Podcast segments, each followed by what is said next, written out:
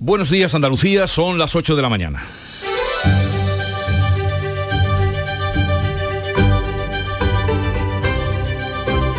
En Canal Sur Radio, La mañana de Andalucía con Jesús Vigorra.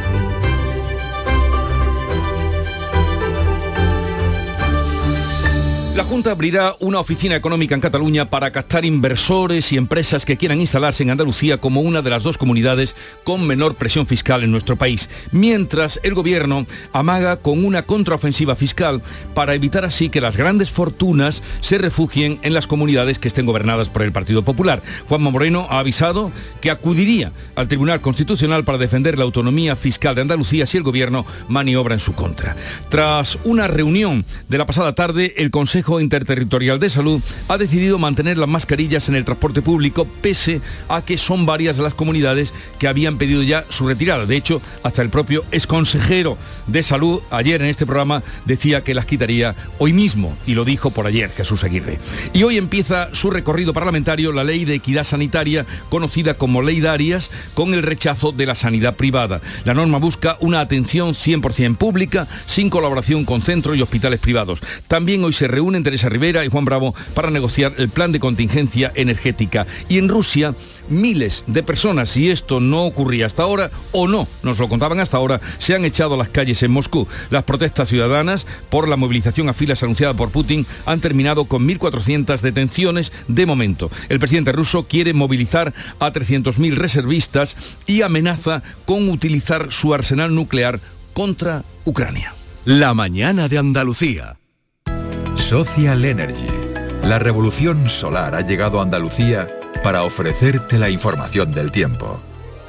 Jueves este 22 de septiembre en el que vamos a tener cielos en general poco nubosos. Es el último día del verano y también tendremos brumas matinales en el tercio occidental sin descartar nieblas. Probabilidad de chubascos y tormentas por la tarde en el este. Las temperaturas mínimas siguen sin cambios o en ligero descenso, las máximas en ascenso en Sierra Morena y sin cambios en el resto. Los vientos van a soplar en general variables y flojos. Las temperaturas máximas siguen registrando 33 grados en Córdoba y estarán en 25 en Cádiz. Comienza septiembre instalando paneles solares premium en tu tejado y protégete de la subida de luz. Ilumina tu hogar de noche con nuestras baterías y ahorra hasta el 90% en tu factura. Instalaciones garantizadas por 25 años. No esperes más. 955 44 11 11 o socialenergy.es y aprovecha las subvenciones disponibles. La revolución solar es Social Energy.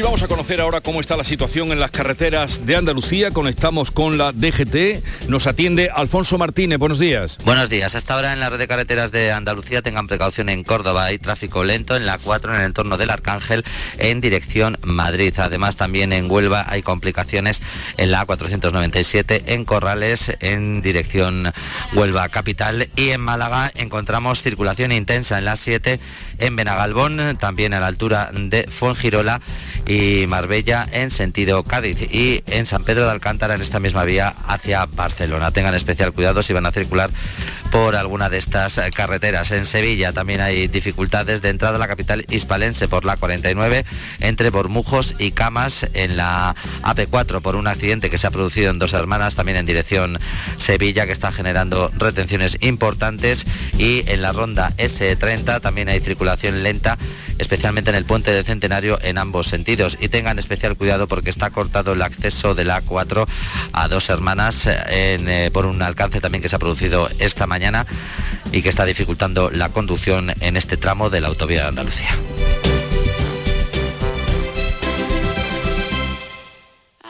Sabemos que tienes muchos planes y sueños por cumplir y en Cofidis queremos estar a tu lado. No esperes más y hazlos realidad antes de que las condiciones del mercado empeoren, suponiendo un mayor esfuerzo para ti. Sea cual sea tu proyecto, el momento es ahora. Llámanos al 900 84 12 15 o entra en cofidis.es para más información. Cofidis, cuenta con nosotros.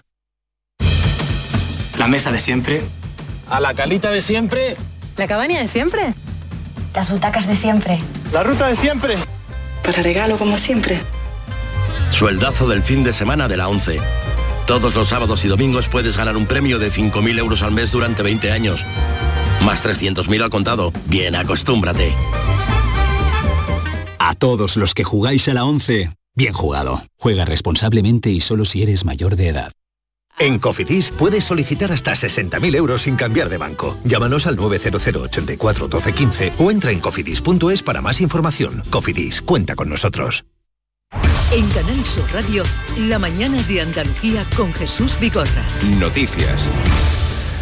En medio de la controversia fiscal que se ha originado a raíz del anuncio de bajar impuestos en Andalucía, la, Junta anuncia ahora que va a abrir una oficina económica en Cataluña para captar inversores y empresas que quieran instalarse en Andalucía como una de las dos comunidades con menor presión fiscal en nuestro país. Manuel Pérez Alcázar. A diferencia de la oficina que la Junta ya tiene en Madrid, la de Cataluña no va a tener carácter político sino económico. Habrá un delegado responsable y la va a gestionar una firma de abogados. El presidente Juanma Moreno quiere trasladar a inversores y hay empresarios que Andalucía es un valor refugio por su menor presión fiscal, la seguridad jurídica y la estabilidad política. ¿Cuántas veces Andalucía ha liderado un debate económico? ¿Cuántas veces ha podido competir y mirar de tú a tú a Cataluña y a Madrid? ¿Cuántas veces hemos puesto las posiciones, hemos posicionado a Andalucía como una referencia en el ámbito fiscal? Pues desgraciadamente muy pocas veces, por no decir prácticamente nunca, ¿no? en los últimos años. Igual que ha hecho este lunes en Madrid, Moreno va a pronunciar una conferencia en el Círculo de Empresarios de Cataluña. El presidente de la patronal catalana Fomento del Trabajo, Josep Sánchez Gibre, aplaude la supresión del impuesto de patrimonio en Andalucía que entra en vigor precisamente este jueves. Nosotros no tenemos absolutamente nada en contra de lo que han hecho Madrid y Andalucía. Lo que nosotros queremos, los empresarios catalanes, lo que queremos es que la Generalitat vaya en, en la misma hoja de ruta y que tenga la capacidad de poder suprimir el impuesto del patrimonio. El gobierno mantiene el pulso para tratar de frenar la rebaja fiscal que se anuncia que se va a hacer, que se ha decretado desde Andalucía. La Junta dice, frente a esa amenaza, que defenderá en tribunales su autonomía fiscal. Desde Nueva York, Pedro Sánchez ha pedido que las comunidades no compitan a la baja en el ámbito fiscal. En una conversación con periodistas, el presidente ha aclarado que lo que baraja el gobierno es una armonización fiscal, no la recentralización de impuestos planteada por su ministro Escribá. El Ejecutivo amaga con una contraofensiva fiscal para evitar que las grandes fortunas se refugien en comunidades gobernadas por el PP. La ministra de Hacienda, Montero, abre la puerta a nuevos impuestos, dice, a los que más tienen. En aquellos casos en donde las figuras fiscales están eh, descentralizadas a las comunidades autónomas, lo que tenemos que evitar es que se produzca un dumping fiscal, es decir, una competencia fiscal a la baja que deje sin contenido determinadas figuras fiscales y Juanma Moreno responde que está dispuesto a defender ante el Tribunal Constitucional la autonomía fiscal de Andalucía.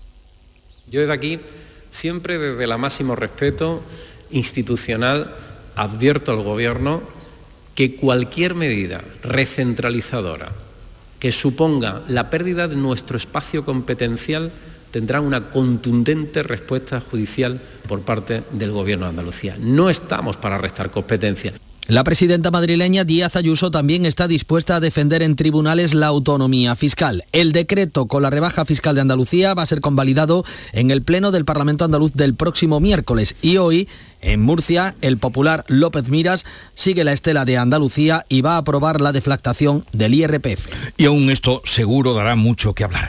Bueno, vamos a otro asunto, porque nos dijeron que estaba todo controlado en cuanto al buque de Gibraltar, pero no es así. Las autoridades de Gibraltar reconocen que continúan saliendo hidrocarburos del buque o S-35 varado frente al Peñón. El vertido ha llegado ya a las playas de Algeciras, Fermín Soto. Bueno, pues el área afectada tiene una extensión de 400 metros de longitud. El Ayuntamiento de Algeciras ha procedido a subir el nivel del plan de actuación de contaminación del litoral y del plan de emergencia municipal. Ayer tarde comenzaban las labores de retirada de los restos de hidrocarburos. Ángel Martínez, concejal de Playa. Bien, pues las autoridades de... en emergencia situación cero con nuestros propios medios locales que se disponen en dicho plan.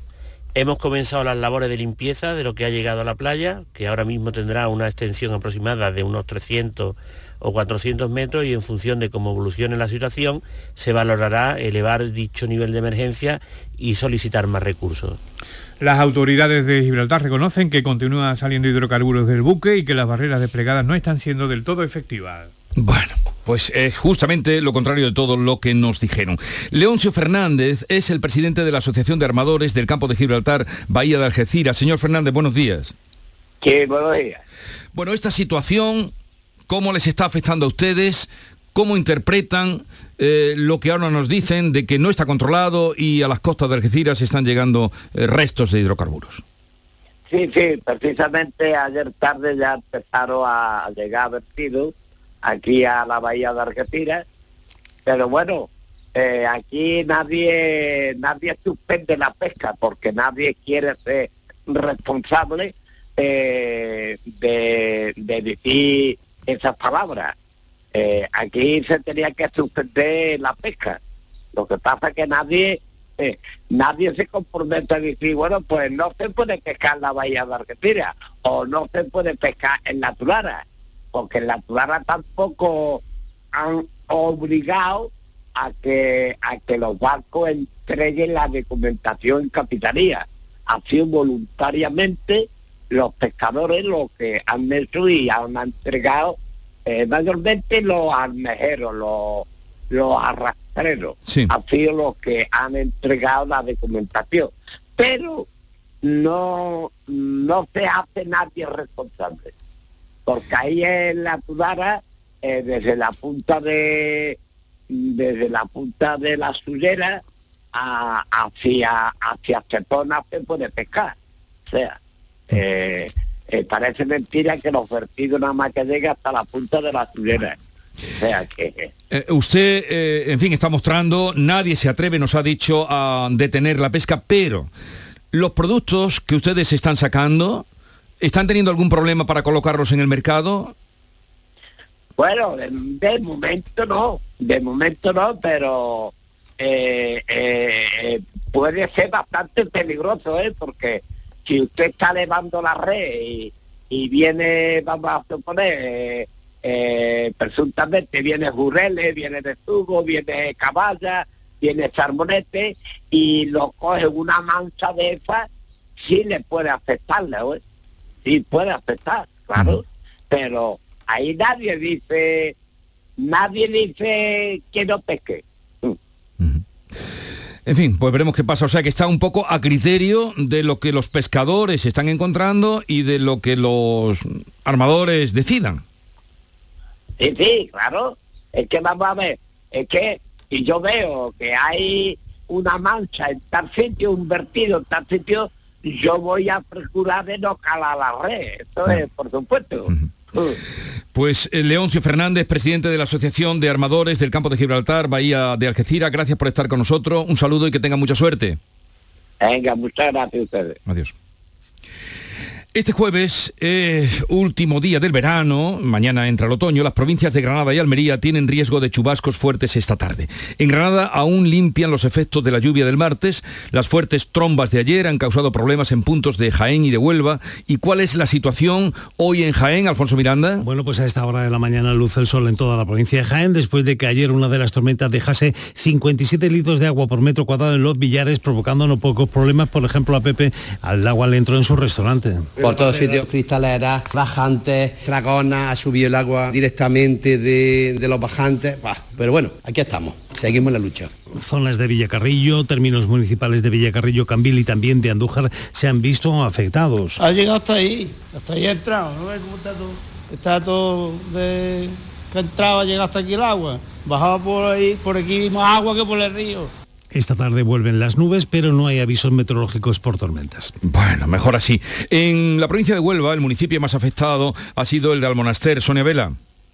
Las lluvias han caído solo en unos pocos municipios de la sierra, en Higuera, en Puerto Moral, en Hinojales y donde más agua dicen que ha caído en las últimas horas, la pasada tarde, ha sido en la aldea de Aracena de la Umbría. En las redes se ha compartido un vídeo hecho la pasada tarde en el que se ve un barranco de la zona por el que cae un río de agua cuando horas antes estaba completamente seco. Y es que la sequía, Jesús, está preocupando mucho, sobre todo a los vecinos del interior de nuestra provincia. Precisamente los alcaldes de Minas de Río Tinto y del Campillo han enviado una carta a la empresa hortofrutícola Organic Citrus, exigiéndole a sus responsables que dejen de utilizar cohetes antigranizo. Culpan a estas maniobras de, leemos literalmente la carta, disipar el agua prevista por los modelos meteorológicos y que tanta falta hace. Por el momento no hay respuesta desde la empresa que dicen que no van a responder hasta que no les llegue formalmente esta solicitud.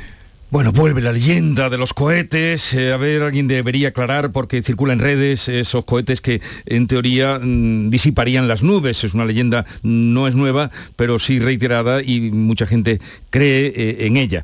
Habrá que darle un sentido científico. Ya veremos cuando venga hoy Lozano Leiva qué nos puede decir.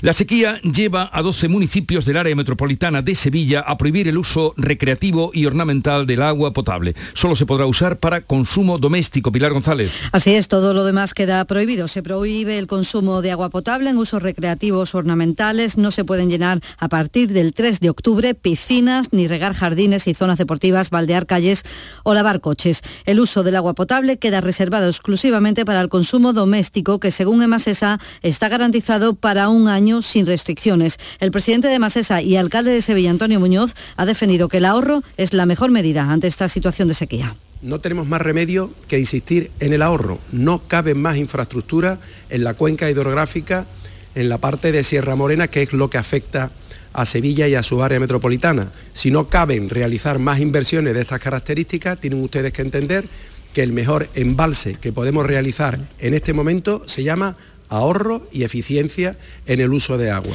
Además, otras dos empresas de abastecimiento importantes, Aljarafesa y Aguas del Huesna, tomarán medidas similares próximamente y eso afectaría a 38 municipios más. Bueno, el agua, gran preocupación. La Junta tiene en cartera la terminación de 25 depuradoras de aguas residuales y trabaja para licitar otras 60 dentro de un paquete inversor hídrico de 1.500 millones de euros. La organización agraria COA va a reclamar hoy al Ministerio la ampliación de las desaladoras de Almería. Siempre se habla de desaladoras y una rebaja del IVA. Almería, María Jesús Recio. COAG va a pedir este jueves al ministro de Agricultura Luis Planas en la reunión del Comité Asesor Agrario del Ministerio la ampliación en concreto de las desaladoras de Balanegra, Cuevas de la Almanzora y Carboneras y una rebaja del IVA para las comunidades de regantes del 10%. Recuerda también la normativa europea que dice permite aplicar un IVA reducido del 10% para la electricidad en el campo y lo están haciendo en Italia. Son las necesidades más urgentes, aseguran, para que el sector no muera ante la subida de los costes de producción. Van a pedir además la doble potencia, un sistema que permite consumos diferentes coincidiendo con las épocas de mayor y menor necesidad hídrica para los regadíos, que recordemos ocupan en Almería el 70% de la producción total. Y fue precisamente ahí donde se pusieron en marcha las primeras desaladoras y únicas en Andalucía. En Córdoba los regantes piden obras para embalsar agua. Ana López. Pues sí, la Federación Nacional de Comunidades de Regantes de España han pedido obras para embalsar aguas como en la anterior etapa de la sequía extrema entre el 91 y el 96 cuando se construyeron embalses para mitigar posteriores efectos Quieren que ahora se haga lo mismo, no quieren repetir la reducción del 70% en la dotación que padecen este año y así se lo han trasladado a la consejera de Agricultura, Pesca, Agua y Desarrollo Rural con la que se han reunido en Córdoba. Andrés del Campo es el presidente de FENACOR. Tenemos lluvias torrenciales y periodos de sequía más amplios los daños que se ocasionan. Todo esto se evitaría con esos embalses, porque el agua quedaría retenida en los embalses y luego se irían laminando, es lo que se llama técnicamente laminar avenidas, que poco a poco, y además dispondríamos de agua en sequía. O sea que cuanto más reguladas se encuentren nuestras cuencas hidrográficas, en general en todos los países de clima mediterráneo, pues mm, más resilientes serán a, los efectos negativos de, de, las catástrofes atmosféricas. La consejera les ha trasladado que se han movilizado 104 millones de euros para modernizar las presas, sobre todo evitar fugas y pérdidas de agua. Son las 8.19 minutos de la mañana, sintonizan Canal Sur Radio.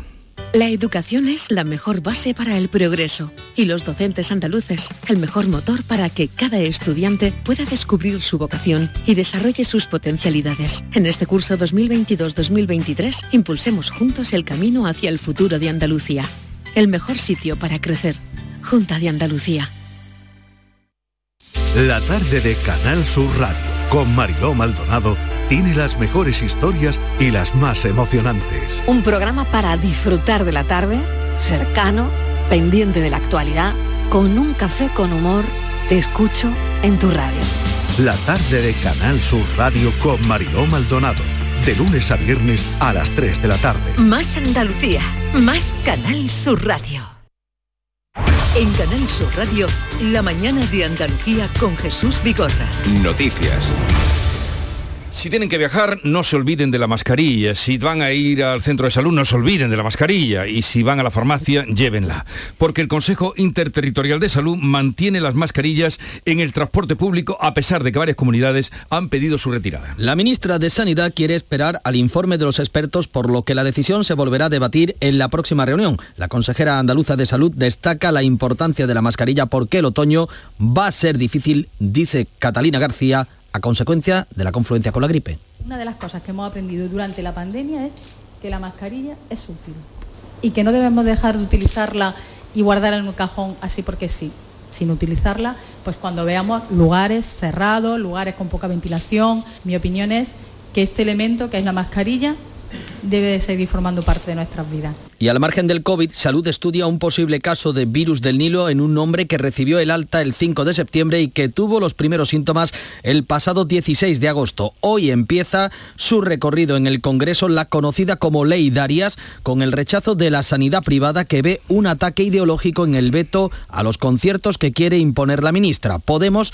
ha acordado con el PSOE endurecer aún más el texto para apoyar su tramitación. Seguimos muy pendientes de lo que está pasando en Rusia, en la guerra de Ucrania y de la última andanada de Putin. Ahora los rusos se rebelan contra el desafío del presidente ruso de movilizar a 300.000 reservistas y utilizar su arsenal nuclear contra Ucrania. 1.400 manifestantes han sido detenidos en Rusia por la policía y los billetes para salir, los billetes de avión para salir del país se están agotando. Los eh, manifestantes, eh, como decimos, han plantado cara tanto a la decisión de Putin de movilizar a 300.000 reservistas como de usar su arsenal nuclear. La llamada filas de Putin ha desatado estas protestas hasta en 37 ciudades. El Kremlin estudia el posible cierre de fronteras ante el éxodo de rusos que quieren salir del país. Esta madrugada se ha producido un intercambio de prisioneros entre Ucrania y Rusia. Y el presidente de Ucrania, mm, Volodymyr Zelensky, ha pedido a la Asamblea de Naciones Unidas esta madrugada en un mensaje grabado justicia y un castigo justo a Moscú. Precisamente asamblea en la que hoy interviene el presidente del gobierno español, Pedro Sánchez. El presidente ucraniano se ha dirigido en un vídeo grabado a la Asamblea de Naciones Unidas para pedir justicia y más apoyo militar. Zelensky cree que Putin planea hacerse fuerte en invierno. El presidente de los Estados Unidos, Joe Biden, ha respondido en Naciones Unidas a las advertencias de Putin. Una guerra nuclear no puede ganarse y nunca debe librarse. Pedro Sánchez, que interviene hoy ante la Asamblea, ha apelado a la unidad de Europa y ha condenado el anuncio de Putin de celebrar referéndums para adherir los territorios del Donbass a Rusia. Sabemos que estamos en una guerra de agresión iniciada por un autócrata y sabemos también que entramos ahora en una fase mucho más crítica de la guerra que es cuando el agresor se da cuenta de que va perdiendo la contienda. Justamente ahora, en este momento preciso, es cuando más falta hace la unidad de Europa y de todas las democracias en el apoyo a Ucrania. Ya en España, hoy Gobierno y Partido Popular se van a reunir para negociar sobre el plan de contingencia energética. El vicesecretario de Economía del PP, Juan Bravo, va a trasladar a la vicepresidenta Teresa Rivera su propuesta energética y el plan de contingencia que España debe presentar a Bruselas en las próximas semanas. Bravo propone que España se alinee con Europa, que prevé grabar solo los beneficios extraordinarios de las empresas energéticas y no todos sus ingresos, como plantea Moncloa Rivera, que se ha reunido este miércoles con todos los grupos parlamentarios quiere mantener abierto el diálogo que nuestra intención es consolidar este tipo de, diálogo abierto y cuando hay alguien que en particular quiera analizar propuestas concretas, pues estaremos encantados. Por eso yo también creo que es importante esa conversación con el responsable de Economía del Partido Popular, porque entre otras cosas también nos servirá para entender un poco mejor eh, cómo ven la foto. El presidente del PP Núñez Feijó ha dicho en las últimas horas que espera que en este encuentro se tenga en cuenta el documento que remitió al gobierno hace semanas. En relación con la reunión que vamos a mantener con la vicepresidenta tercera del gobierno, supongo, dado que le hemos mandado al gobierno la sexta propuesta, en este caso la sexta se refiere a nuestras propuestas energéticas, supongo que será para que el Gobierno evalúe las propuestas que desde hace ya semanas tienen a disposición con el objetivo de acertar. Son propuestas sin ningún logo de un partido y con el escudo de España. Este jueves vuelve a subir el precio de la luz un 20% hasta los 286 euros, euros el megavatio hora. España y Marruecos van a reabrir sus aduanas y van a normalizar el tráfico de personas y mercancías por vía terrestre y marítima. Eso sí, será a partir de enero. Lo han acordado los ministros de Exteriores de ambos países reunidos en Nueva York, en el entorno de la Asamblea de Naciones Unidas. Implicaría abrir aduanas en Ceuta y Melilla inexistentes en la actualidad. La de Melilla fue cerrada por Marruecos en 2018 y en Ceuta nunca se abrió. Las buenas relaciones entre ambas partes evolucionan tras el cambio de posición del gobierno de España sobre la, sobre la soberanía del Sáhara. Antes de finales de año va a haber una reunión de alto nivel. El ministro del Interior, Grande Marlasca, justificaba en el Congreso la reacción policial ante el intento de cruzar la frontera de Melilla el pasado mes de junio, en el que murieron al menos 23 personas. En su comparecencia en el Congreso, Grande Marlasca ha lamentado las trágicas pérdidas humanas y ha enviado su solidaridad a los guardias civiles heridos. Marlasca ha calificado de violento el asalto a la valla de los 1.700 inmigrantes y la respuesta policial la considera proporcionada. Es evidente que estamos hablando de un episodio de intento violento de entrada irregular que evidentemente como toda violencia es injustificable. Cuando eso sucede, la respuesta del Estado es firme, serena también y también necesariamente proporcionada. Casi todos los grupos políticos han criticado que el ministro no dé cifras de fallecidos, que culpe a las mafias sin pruebas o que defienda los rechazos en frontera con ayuda de gendarmes marroquíes. Los españoles que residan en el extranjero no tendrán que solicitar el voto rogado para participar en las próximas elecciones. El Senado ha derogado definitivamente el voto rogado con el respaldo de todos los grupos parlamentarios. El nuevo procedimiento para votar desde el extranjero permitirá descargarse las papeletas de Internet, habilitará más centros para votar en urna y dará más tiempo de votación y para el recuento. Primera multa millonaria de la ley Rider a una empresa de reparto a domicilio por tener a sus trabajadores como falsos autónomos. La Inspección de Trabajo ha impuesto una multa de casi 79 millones de euros a Globo por tener en Barcelona y Valencia a casi 11.000 trabajadores como falsos autónomos cuando debían estar contratados como fijos según establece la ley. La empresa anuncia que va a recurrir esta multa. El presidente del Tribunal Supremo, Supremo Carlos Lesmes, ha dado un ultimátum que ha fijado para el 3 de octubre como fecha límite para renovar los magistrados del Constitucional y del Poder Judicial. La reunión de este miércoles de los vocales progresistas y conservadores ha finalizado una vez más sin acuerdo. Carlos Lesmes se fija como límite para la renovación del Tribunal Constitucional el próximo 3 de octubre. Si no se alcanza un acuerdo antes del pleno ordinario del próximo día 29, Lesmes convocará otro extraordinario cuatro días después para forzar el pacto. El presidente del Poder Judicial ya amenazó con dimitir si no hay acuerdo antes del 12 de octubre, ya que su sentido institucional, decía, le impediría asistir a, a la celebración del Día de la Hispanidad acompañando al rey. Los progresistas proponen nueve candidatos para la renovación, pero los vocales conservadores no encuentran de momento magistrados que quieran postularse para la renovación del Constitucional. Y en el Festival de Cine de San Sebastián se ha presentado la película La consagración de la primavera. Es una de las tres eh, películas en las que participa esta casa Canal Sur. Además eh, de la película de Fernando Franco, en San Sebastián se presentan Secaderos de Rocío Mesa y La maniobra de la tortuga de Juan Miguel del Castillo, todas participadas por Canal Sur. En Sevilla se preestrena Modelo 77 del sevillano Alberto Rodríguez, una película que precisamente abría el Festival de San Sebastián. Canal Sur acaba de abrir una nueva convocatoria para participar en la producción de obras audiovisuales, eh, obras audiovisuales europeas, una convocatoria dotada con 2.800.000 euros. Precisamente esta película, Modelo 77, Te acostumbras a la idea de que nunca más saldrás de aquí. Hasta que un día de repente pasa algo que te recuerda quién eras. Yo no soy un delincuente. No pueden caerme seis años por eso, no tiene sentido. película que abrió el Festival de San Sebastián, película que se preestrenaba anoche con una multitudinaria acogida en Sevilla, Cines Nervión. Su director, Alberto Rodríguez, va a estar con nosotros en el programa a partir de las 11 de la mañana.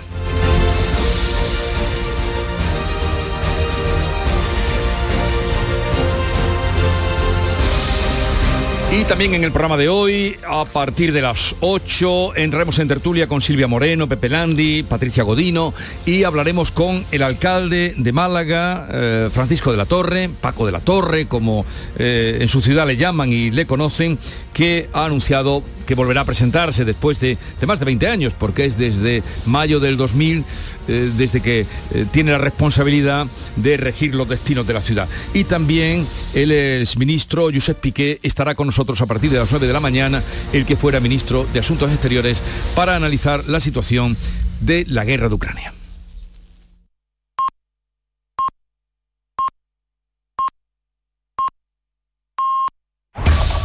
En la mañana de Andalucía de Canal Sur Radio. Las noticias de Sevilla. Con Pilar González. Hola, buenos días. Este jueves es el Día Mundial sin coche. El autobús y el tranvía son gratis en la capital, al tiempo que los taxistas se vuelven a manifestar. Y atención hasta ahora porque el tráfico está complicado. Hay tres kilómetros de retenciones en la AP4 porque sigue cortado el acceso a la A4 desde Dos Hermanas, en dirección Sevilla, por el vuelco de un camión cargado de paja. Tráfico indica que hay que tomar la Nacional Cuarta. Por ese motivo está cortado el carril derecho de la A4 en el kilómetro 558 sentido Sevilla. Además, está cerrado el carril reversible del puente del Centenario por la niebla y hay 5 kilómetros de retenciones en sentido Huelva y 4 en sentido Cádiz. Hay también en la entrada Sevilla 7 kilómetros por la A49, 3 por la autovía de Utrera, 3 por la de Coria y 1 por la de Mairena, 2 en el nudo de la Gota de Leche, sentido Ronda Urbana Norte y además el tráfico es intenso en las entradas a la capital. Sobre el tiempo hoy tenemos nubes, puede llover algo por la tarde en la sierra, las temperaturas sin cambio, la máxima prevista es de 32 grados en Écija, 31 en Lebrige, Sevilla, 30 en Morón, a esta hora 20 grados en la capital. Atravesaremos mares y océanos para traer hasta aquí las especias de otros mundos. No será fácil, pero la aventura merecerá la pena. Ven a nuestros restaurantes y navega por una cocina de ida y vuelta que conmemora la travesía de Magallanes hace 500 años. Hoteles de Sevilla y provincia, ProDetour, Diputación de Sevilla. ¿Y tú? ¿Por qué compras Inés Rosales? Porque quiero lo mejor, lo más saludable para mi familia. ¿Sabes qué diferencia una torta Inés Rosales del resto? Dale la vuelta al paquete y lee los ingredientes. Confía en las de toda la vida, en las legítimas y acreditadas tortas de aceite de Inés Rosales, desde 1910. El secretario general de Infraestructuras, Javier Flores, se reúne hoy con los ayuntamientos de Sevilla, Coria y Dos Hermanas para presentar el informe elaborado sobre las alternativas para salvar el río Guadalquivir y cerrar la S40 por la zona sur. Los ayuntamientos reclaman que se haga un túnel, que es el proyecto inicial, aunque el alcalde de Coria, Modesto González, adelanta que en ese informe técnico se apuesta por el puente. Emasesa va a declarar el estado de sequía el 3 de octubre. El uso de agua potable queda reservado para el consumo doméstico y por tanto se prohíbe el uso de agua potable para usos recreativos u ornamentales. Esto afecta a Sevilla Capital y a 11 municipios más del área metropolitana, entre ellos Coria, La Puebla, Alcalá de Guadaira y Dos Hermanas, cuyo alcalde es Francisco Rodríguez. En cuestiones de riego, de bardeo, de llenado de piscina, de llenado de fuente, en definitiva aquellas medidas que todos y todas las que hemos vivido sequías anteriores, pues sabemos que, que la administración pública nos vemos obligados a adoptar para hacer un uso más óptimo y racional del agua. Las localidades sevillanas a las que abastece Aljarafesa y Aguas del Huesna también adoptarán estas medidas próximamente y eso afectará a 38 municipios más. Este jueves, como saben, es el Día Mundial del Coche, el autobús y el tranvía son gratis. Tengan en cuenta que los taxistas se vuelven a manifestar en la capital contra el decreto de la Junta que prepara para regular los vehículos de VTC. Se van a manifestar desde las diez y media en Cartuja hasta el Parlamento andaluz, mientras que el Pleno del Ayuntamiento de Sevilla estudia hoy una propuesta para implantar un título único de transporte, tanto para la ciudad como para toda su área metropolitana. Lo explica el alcalde Antonio Muñoz. Y vamos a llevar al próximo pleno una alternativa, ¿eh? porque el otro día leía con envidia que ya hasta Asturias, ¿eh? no le hablo ya de Madrid, Barcelona o Valencia, sino que incluso Asturias y otras ciudades españolas cuentan ya con ese título único de transporte tan importante para el área metropolitana y para la ciudad de Sevilla. En la agenda del día, el presidente de la Junta clausura hoy el Congreso Nacional Farmacéutico. La audiencia de Sevilla juzga a un hombre por vender droga, cocaína, heroína y hachís en la cárcel de Morón, donde cumple condena por tráfico de drogas. Nuria Gaciño, buenos días. Muy buenos días. Último entrenamiento de la semana el de hoy, tanto para el Betis como para el Sevilla, antes de poder disfrutar de tres días de descanso gracias al paro liguero en primera. La principal novedad en el conjunto de Nervión es la presencia de Marcao, que aún no ha debutado con el Sevilla. Casi un mes después de la lesión en su pierna izquierda, el central brasileño ha vuelto a trabajar sobre el césped de la ciudad deportiva. Un paso más en su recuperación para poder volver a ejercitarse junto al resto de sus compañeros. Y en la Bienal de Flamenco, tres espectáculos hoy de guitarra, danza y polifonía vocal y en el Icónica Fest, en la Plaza de España, el rapero 50 Cent. A esta hora 19 grados en Coria, 18 en Isla Mayor, 20 grados en Sevilla.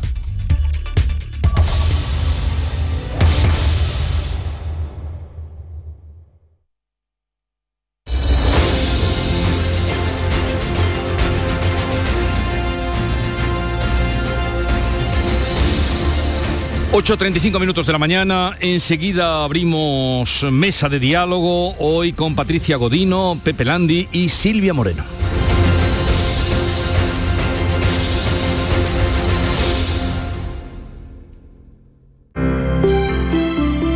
Buenos días. En el sorteo del cupón diario celebrado ayer, el número premiado ha sido 78.576. 78576. Serie 9009. Hoy, como cada día, hay un vendedor muy cerca de ti repartiendo ilusión. Disfruta del día. Y ya sabes, a todos los que jugáis a la 11, bien jugado.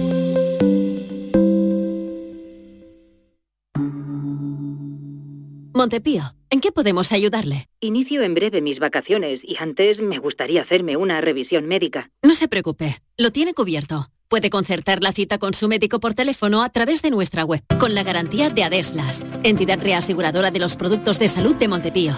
Visite montepíoconductores.com. Montepío, lo tiene cubierto. En Canal Sur Radio, por tu salud, responde siempre a tus dudas. Síndrome de piernas inquietas. Se trata de una alteración del sistema nervioso que provoca un impulso irrefrenable de mover las piernas, de levantarse incluso durante la noche. Ese movimiento detiene la sensación, al menos durante un tiempo. ¿Cómo se trata? ¿Qué soluciones ofrece la medicina? Esta tarde los mejores especialistas y pacientes en directo. Envíanos tus consultas desde ya en una nota de voz al 616-135-135. Por tu salud, desde las 6 de la tarde con Enrique Jesús Moreno. Más Andalucía, más Canal Sur Radio.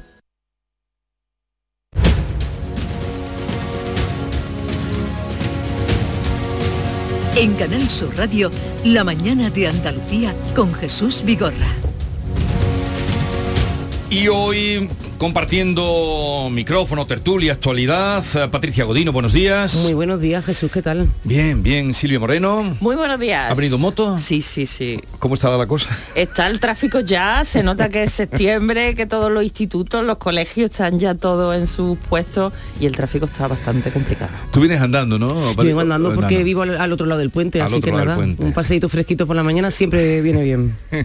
Transitar el puente eh, de- de- despeja. Sí, despeja, despeja. Y Pepe Landi en Cádiz. Pepe, buenos días. Hola, muy buenos días. Tú llegas también andando, ¿no?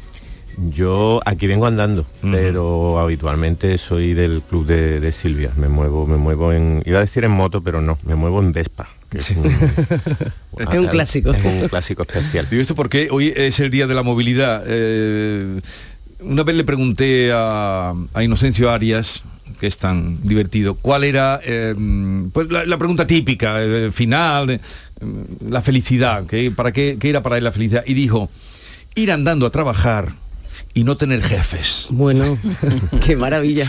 Es una liberación, ¿no? Las dos cosas. Yo con aquello de ir andando a trabajar me quedé toda la vida. Cada vez que por la mañana cruzo el puente digo, bueno, no te No se quejes. sabe lo de tiempo que se pierde en las, esta- en las grandes capitales para ir al trabajo, el estrés que provoca, eh, cómo llegas ya de tensionada a los trabajos, yo creo que, que sí, que sí, que es un tema además que afecta mucho también, ahora que se habla tanto, a la salud mental. Sí, ¿no? Sin y a duda. empezar la mañana ya enfadado con el atasco, con el sonido ensordecedor. Descanso, sí. Y sí, es una liberación, es un lujo poder ir al trabajo andando. Eh, tenemos muchas cosas que hablar, muchos asuntos. Uno, este, mm, esta- este huracán que se ha generado en Andalucía, que ha trascendido de Peñaperros, la, eh, la rebaja fiscal eh, y esta controversia que se ha creado.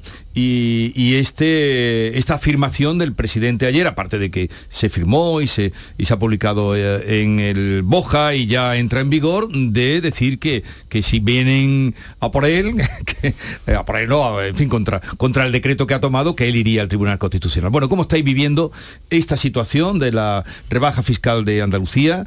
Y luego hablaremos también de, de la oficina que eh, se quiere poner en, en Cataluña para captar inversores. Andalucía está marcando la agenda claramente desde que se comenzó la semana, desde el lunes, cuando el presidente Moreno presentó en Madrid eh, eh, todo el paquete de medidas de rebajas fiscales, pues la política nacional y el debate nacional está orientado claramente a las decisiones que está tomando el gobierno andaluz. A mí eso me parece muy positivo, que se debata, que se analice y si una comunidad autónoma en el marco de sus competencias puede apurarla y tiene margen para, para reducir impuestos, ¿por qué no lo va a hacer? ¿no? Las recetas que hemos tenido en el pasado, ya hemos visto los márgenes que había para el crecimiento de la economía, para crear empleo, y si con esta fórmula que, que el gobierno andaluz mantiene, que ya la ha puesto en marcha, que ya ha demostrado que bajando impuestos es posible recaudar más, pues yo me parece positivo. Si dentro de un año vemos que la arca pública ha menguado, pues será el momento de criticar y decir que, la receta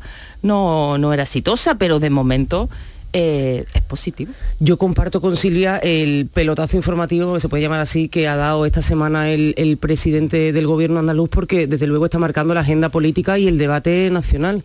Y sobre todo, y ahí sí que le veo una ambición política grande, quiere competir de tú a tú con, bueno, pues con, con comunidades que habitualmente estaban supuestamente en el escenario por encima nuestra, ¿no? Cataluña y Madrid. En Cataluña todos sabemos evidentemente que, bueno, porque es un territorio hostil o antipático desde lo- en los últimos años y que ha, ha habido un éxodo grande de empresarios que se han situado en, otra- en otros territorios, en otras comunidades, en, en Valencia, en, en Baleares.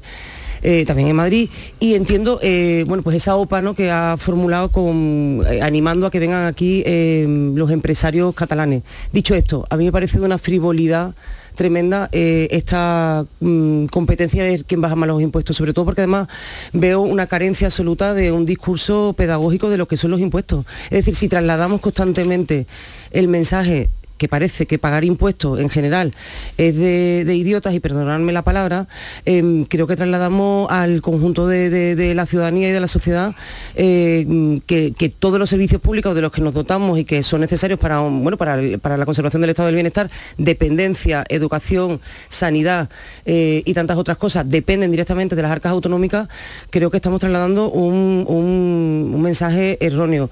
Que ya podemos entrar en el detalle de lo que de cuáles son las medidas que ha anunciado el canon del agua, lo ha suspendido, me parece bien, porque además de hecho dice que hay mucho remanente de ese canon que se ha acordado en los gobiernos socialistas y que no se eh, ejecutaron las obras, por lo tanto me parece bien.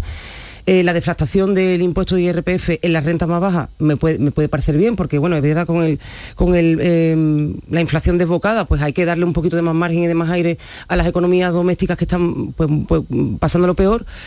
Pero eh, en el caso del impuesto de patrimonio, sinceramente, eh, yo estuve el otro día en la rueda de prensa de la señora Carolina España, la consejera de Hacienda, y tienes que hacer, desde mi punto de vista, un verdadero acto de fe para, para, entender lo que es meramente una estrategia política. No hay ningún dato, ningún informe que ahora mismo te avale que eh, mm, quitándole ese impuesto de patrimonio a las grandes fortunas que tributaban en Andalucía, vayan a venir más inversores. Y sobre todo podrán venir para tener aquí su residencia fiscal, pero no van a venir a lo mejor con su actividad económica. La actividad económica la van a seguir tributando en aquellos territorios en los que sean, desde su juicio, más ventajosa mantener la, la sociedad. Entonces, creo que cabe, desde mi punto de vista, Jesús, y ya termino, eh, un poquito más pedagogía, pedagogía, explicar las cosas mejor y no entrar en esta batalla de yo bajo, pues yo también bajo, yo, pues yo también voy a bajar. No sé, que esto no es una, una tómbola, ¿no? Creo.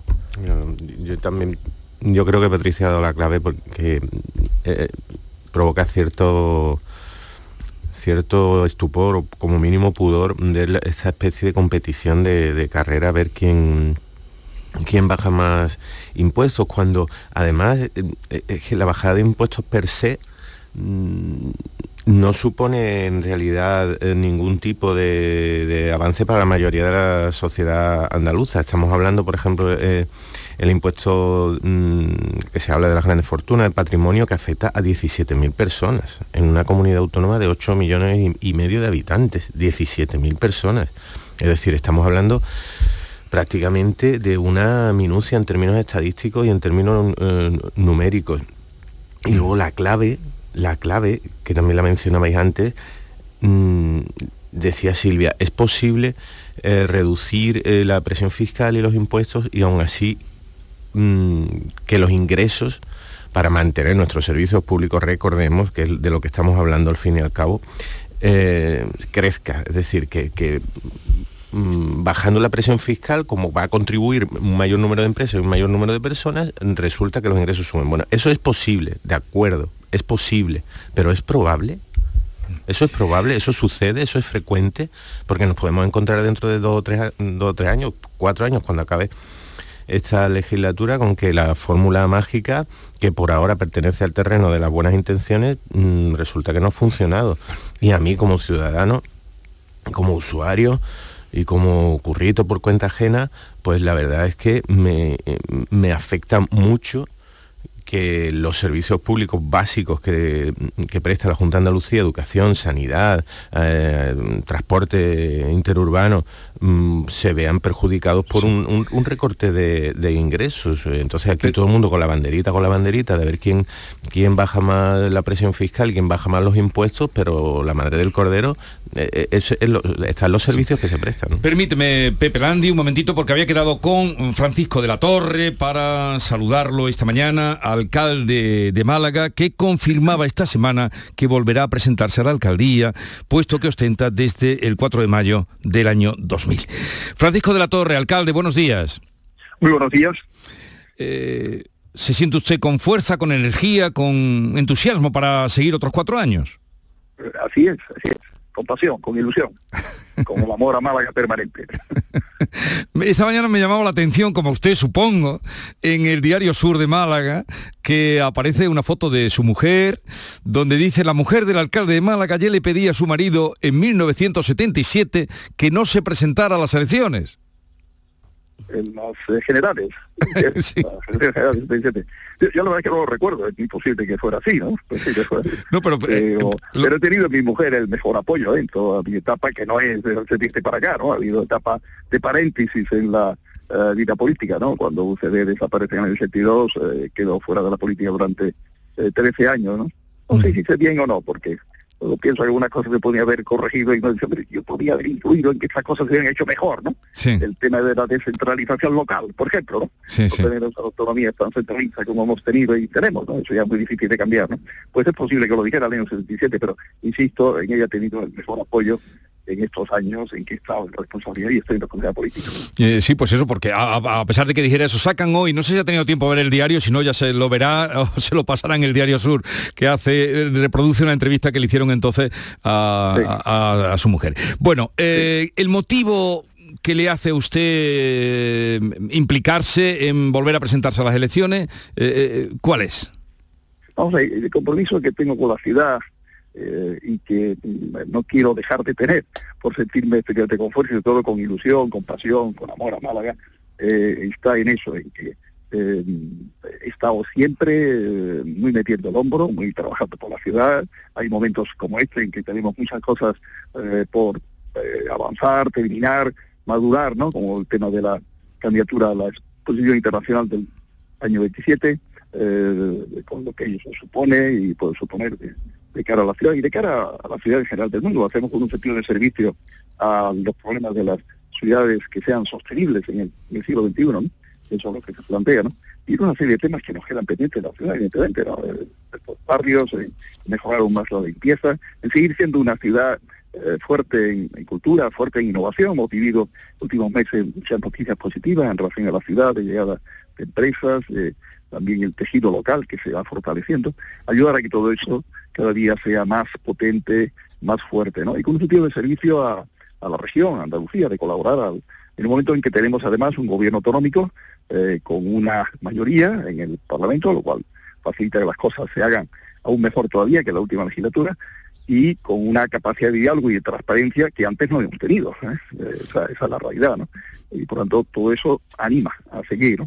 Una capacidad de diálogo que la tengo con el gobierno central también, importante, interesante, y creo que, que será así. Y la colaboración institucional que tenemos que tener para el tema de la Expo eh, tiene que seguir siendo una realidad y meter el hombro todos para que salga adelante la candidatura, evidentemente.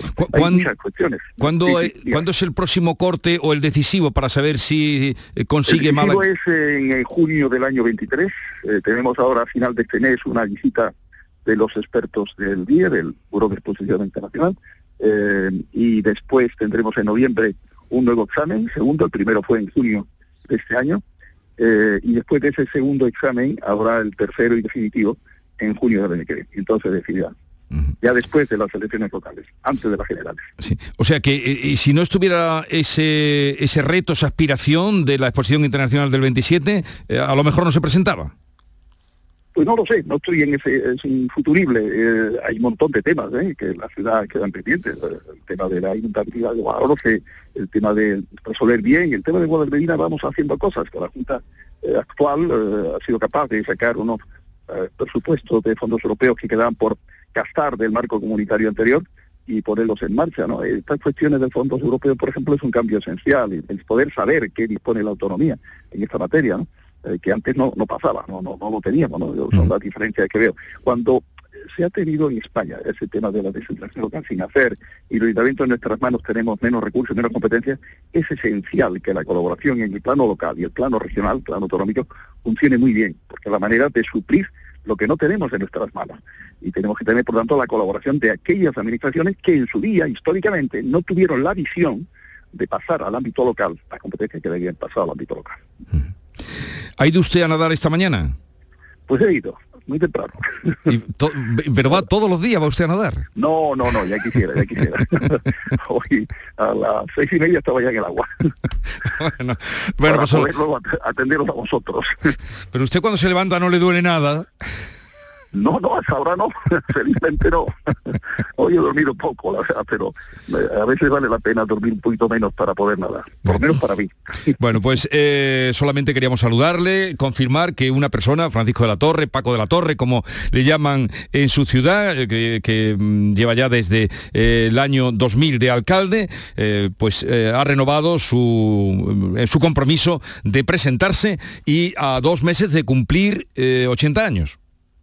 Así es, eh, dos, tres, eh, exactamente, será en diciembre, en poco diciembre. antes de Navidad. Exacto, a tres meses de cumplir. Entre dos y tres hay poca diferencia. Bueno, pues eh, suerte, gracias por atendernos, un saludo y buenos días.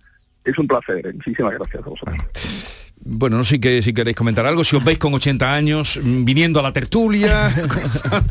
Oye, estaremos encantados. Describió eh, el otro día un, un, alguien en Twitter, decía, tengo 40 años menos que Paco de la Torre y cuando me agacho a ponerme los zapatos me duele la espalda. Le has preguntado tú por los dolores. La verdad que la energía es, es una cosa digna, digna de admirar. Pero bueno, es verdad que, que en su mandato, en su largo mandato, eh, ha mudado parte de la, de la imagen mm. de la ciudad. Ha cambiado muchísimo desde el punto de vista cultural, la imagen, la proyección, también ese foco ese foco de la innovación, Google está allí, cantidad sí. de empresas en el parque tecnológico. Yo creo que la, realmente su reto, y yo creo que también iba por ahí parte de la, del enfoque de su entrevista, eh, la armonización entre lo que es el, el sostenimiento de una ciudad sostenible, eh, y que no pierda esa identidad de, bueno, pues de una ciudad andaluza con esa imagen y esa proyección turística tan desbordada que sí. tiene en los últimos años. ¿no? Yo creo que ese es el gran es reto que... seguramente de, de este mandato.